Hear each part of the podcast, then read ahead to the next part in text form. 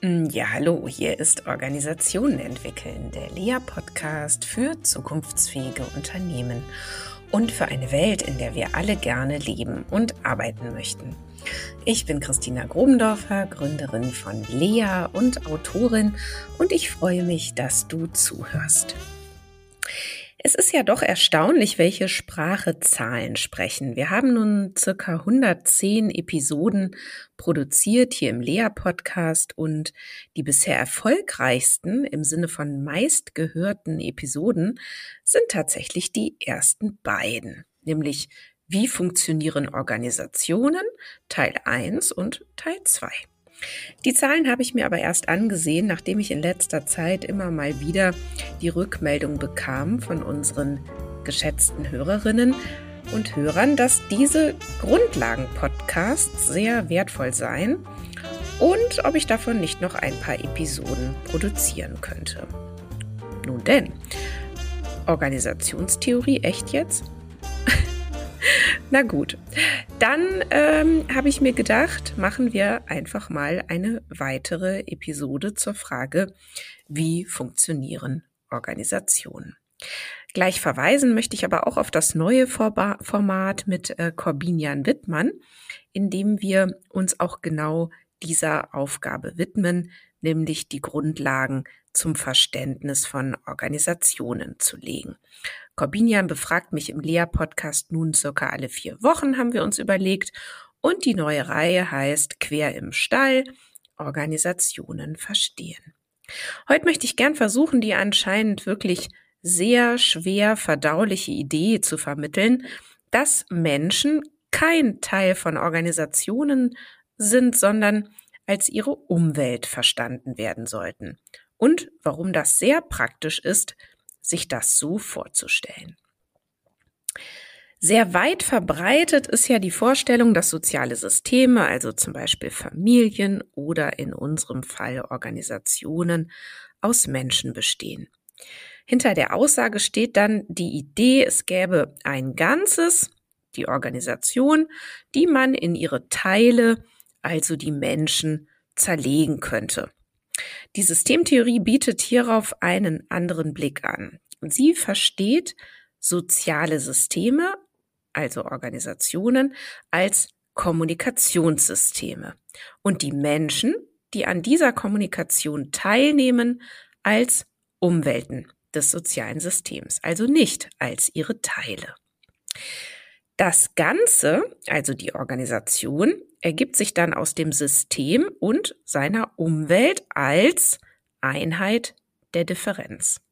Das heißt, dass das Ganze noch etwas Drittes ist. Dieser Gedanke steht erstmal ziemlich quer im Stall. Ein gutes Beispiel dafür ist ein Magnet. Der Magnet entsteht durch das Zusammenwirken der beiden Pole, ist aber selbst weder der eine noch der andere Pol. Vielen Dank an dieser Stelle an Klaus Eidenschink für, wie ich finde, dieses super Beispiel nachzulesen in seinem, wie ich finde, auch sehr lesens lesenswerten Blog Metatheorie der Veränderung. Ja, diese systemische Denkfigur Einheit der Differenz besagt, dass sich jeder Begriff aus zwei Polen bildet. Der Begriff Akzeptanz zum Beispiel aus Bejahen und Verneinen und der Begriff Führung zum Beispiel aus Kontrolle und Loslassen. Probier es selbst mal aus. Vorteil des Magneten ist, er ist meist sichtbar. Man kann ihn in die Hand nehmen. Organisationen lassen sich leider nicht anfassen. Kommunikation lässt sich auch nicht anfassen. Menschen schon. Wie verständlich also anzunehmen, dass Organisationen aus Menschen bestehen oder eben auch aus deren Firmengebäuden, Servern oder Fuhrparks. Aber zurück zur Kommunikation, zum Kommunikationssystem und zu seiner Umwelt. So über Organisationen nachgedacht, also den Menschen als Umwelt des sozialen Systems zu sehen, macht den Menschen keinesfalls unwichtiger für Organisationen. Es gibt ihm im drüber nachdenken aber einen anderen Platz und das bringt viele, viele Vorteile mit sich. Dazu gleich noch mehr. Menschen sind eine relevante Umwelt für die Organisation, auf die sich die Organisation, wie man so sagen könnte, kommunikativ bezieht. Also ohne relevante Umwelten gäbe es auch kein soziales System. Das bedeutet, die Organisation existiert nur, weil sie auch relevante Umwelten, also zum Beispiel Mitarbeiter hat. Menschen sind überlebenswichtig für Organisationen. Ja, auch mit Blick auf künstliche Intelligenz und vollautomatisierte Prozesse, denn irgendjemand muss ja überwachen, was da passiert. Es gibt aber viele blinde Flecken bei der Führung von Organisationen. Immer nur auf die Menschen zu schauen, würde nämlich heißen, nur auf die Umwelt der Kommunikation, nur auf die Umwelt der Organisation zu schauen. Dabei verliert man den Blick für die andere Seite, für das Kommunikationssystem. Und man verliert im Übrigen auch den Blick für die Einheit aus beidem, nämlich die Organisation. Zwei blinde Flecken handelt man sich also gleich ein und das hat folgenschwere Konsequenzen für die Führung von Organisationen. Wer sich das Geschehen in Organisationen hauptsächlich über die beteiligten Menschen erklärt, der kommt natürlich auch immer nur auf Führungsideen und Problemlösungen, die sich um die Menschen drehen. Da wird dann einzelnen Personen die Schuld gegeben, es werden Personen ausgetauscht, neue eingestellt, andere entlassen. Oder es werden den Personen Entwicklungsanträge gestellt. Sie bekommen dann einen Coach, sollen Trainings besuchen oder sich mal anderweitig gründlich fortbilden, damit sie dann danach nicht mehr so stören oder endlich die Probleme der Organisation lösen können. Das ist ja auch alles trotzdem gut und auch richtig, also auf Personen zu schauen, aber es reicht eben nicht und es springt ganz oft zu kurz. Dem aufmerksamen Hörer, der aufmerksamen Hörerin, dir ist vielleicht aufgefallen, dass ich im letzten Absatz nicht mehr von Menschen, sondern von Personen gesprochen habe. Das habe ich ganz absichtlich gemacht, denn da Menschen ja im Kommunikationssystem an sich nicht vorkommen, entstehen in den Kommunikationssystemen aber Abbilder von ihnen. Es sind dann kommunikativ erzeugte Personen. Das erklärt ganz gut, warum bestimmte Menschen in Organisationen zu Personen werden, die so ganz anders sind als in anderen Zusammenhängen. Zum Beispiel, wie man sie auf einem Familienfest erleben könnte oder im Urlaub oder bei einer Kneipentour. Das Bild, das sich eine Organisation von einer Person macht, hat nämlich auch eine Art Eigenleben. Es ist selbstverständlich beeinflussbar von dem Menschen, der diese Person bespielt, sozusagen, aber es ist eben nicht kontrollierbar. Das kann sehr praktisch sein für einen Menschen, wenn er zum Beispiel plötzlich hoch gelobt und befördert wird und sich selbst nur wundert, wie das gelingen konnte, da er seine Arbeitszeit bisher zu einem großen Teil mit dem Erledigen privater Dinge verbrachte. Und es kann aber auch ganz, also ganz genau andersherum sein, nämlich sehr frustrierend, zum Beispiel, wenn niemand die ganze Mühe mitzubekommen scheint, die man sich macht und ständig übersehen wird, wenn Lorbeeren verteilt werden. Menschen können also nicht kontrollieren, was in Organisationen passiert. Also, diesen Effekt, die Kommunikation zwar beeinflussen, aber nicht kontrollieren zu können, demonstriert eindrücklich ein von Fritz B. Simon erfundenes Zahlenspiel, das auch in seinem Buch Gemeinsam sind wir blöd sehr schön erklärt wird und wie ich finde, ähm, ein sehr, sehr schönes Buch insgesamt auch ist. Ähm, jeder Mitspieler nennt dann zu Beginn eine dreistellige Zahl und dann wird reihum ein Ball an diese Zahlenadresse geworfen. Wenn der Werfer, die Werferin, die Zahlenadresse richtig gesagt hat, geht es weiter. Und wenn nicht, geht der Ball zurück zur Werferin, zum Werfer. Es zeigt sich schnell, dass bestimmte Adressen sehr häufig angespielt werden und andere Zahlen gar nicht ins Spiel kommen. Je häufiger eine Zahl angespielt wird, desto öfter wird sie dann eben angespielt und so weiter. Und mit der Zeit bildet sich dann eine Struktur, wer im Spiel ist und wer eben auch nicht. Sind nun die Menschen, die nicht angespielt wurden, schlechter oder inkompetenter als die anderen? Natürlich nicht. Sie hatten einfach nur das Pech, nicht angespielt worden zu sein von den anderen. Sie konnten nichts tun, sie mussten einfach dabei zusehen. Sie haben keinen Anschluss gefunden, sie wurden vergessen. Und sind diejenigen die besseren Mitarbeiter, die in einer Organisation am präsentesten sind? Nein, nicht unbedingt. Sie hatten nur das Glück, häufig angespielt zu werden. So funktionieren Kommunikationssysteme.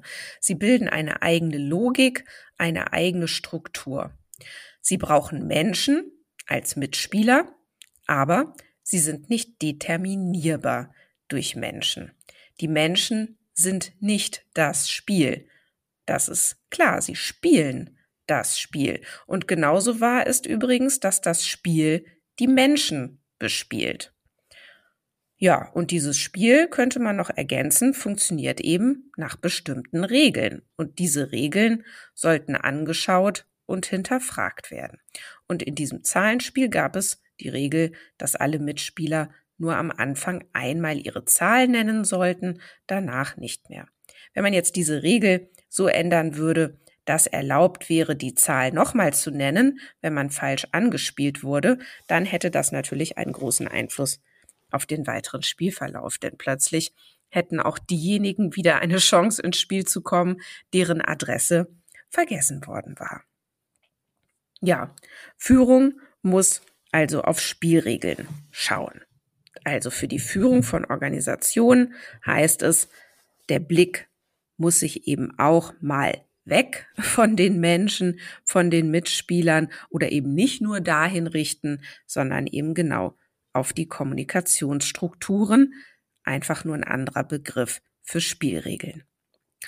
Dort ist nämlich sehr, sehr vielversprechend anzusetzen, wenn sich in der Organisation etwas verändern werden soll oder verändert werden soll oder etwas anderes möglich werden soll.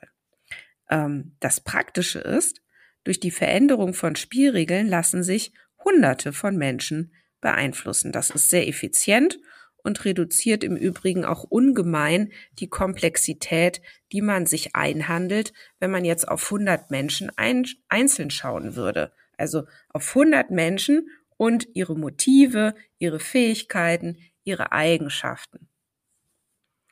Das bedeutet, Organisationen so zu verstehen, dass sie nicht aus Menschen bestehen, sondern aus Kommunikation, für die es dann Menschen braucht, führt zu völlig anderen Möglichkeiten der Einflussnahme.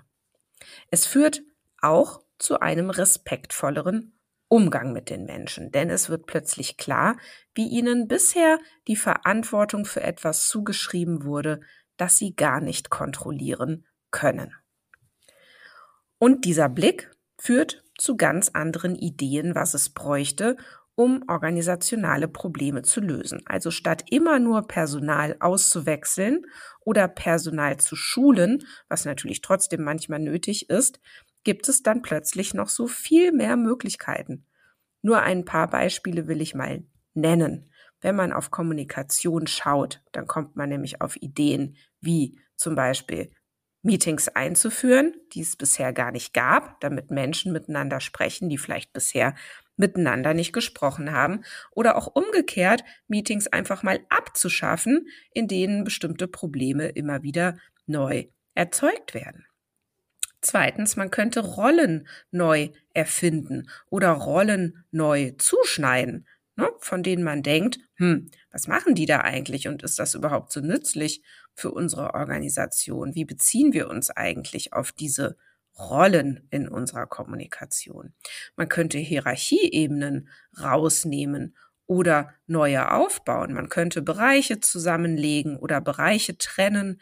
Man könnte Prozesse einführen, Prozesse verändern, Prozesse ganz abschaffen. Man könnte Strategien entwickeln, Strategien überarbeiten. Man könnte insgesamt über Regelungen nachdenken, die es so gibt und die Dinge anders regeln. Ja, Organisationen sind also soziale Systeme. Sie bestehen aus Kommunikation. Dafür brauchen sie Menschen, die diese Kommunikation erst möglich machen. Aber sie sind nicht die Menschen. So, sie sind auch äh, nicht, also es wird ja auch so oft so gesagt, ja, ja, sie sind nicht die Menschen, sie sind mehr als die Summe der Menschen, aber auch das ähm, greift viel zu kurz. Denn soziale Systeme, Kommunikationssysteme sind etwas ganz Eigenes und Organisationen sind eben nochmal was ganz Eigenes und verdienen auch eine ganz eigene Betrachtung. Warum? Weil es eben praktisch ist. Ja, und vielleicht noch eine kleine Nachbemerkung für die systemtheoretisch versierten Hörer und Hörerinnen. Ich habe nun ganz bewusst immer von Menschen gesprochen, statt von psychischen Systemen. In der Systemtheorie wird ja nochmal unterschieden zwischen psychischen Systemen und dem Organismus. Und ich finde, dieser Unterschied bringt aber jetzt nochmal zusätzlich Verwirrung rein. Und mir geht es ja schließlich darum, Organisationen besser zu verstehen. Ja, ich freue mich auf euer Feedback auf diese Episode und äh, bedanke mich sehr fürs Zuhören.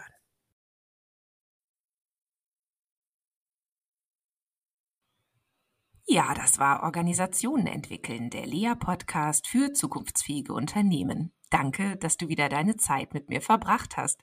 Gefällt dir mein Podcast? Dann würde ich mich riesig freuen, wenn du den Podcast in deinem Netzwerk weiterempfiehlst.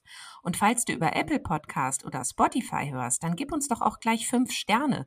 Das hilft uns enorm dabei, weitere Menschen zu erreichen, denen es auch ein Anliegen ist, eine Welt zu schaffen, in der wir alle gerne leben und arbeiten möchten. Tschüss, bis zum nächsten Mal.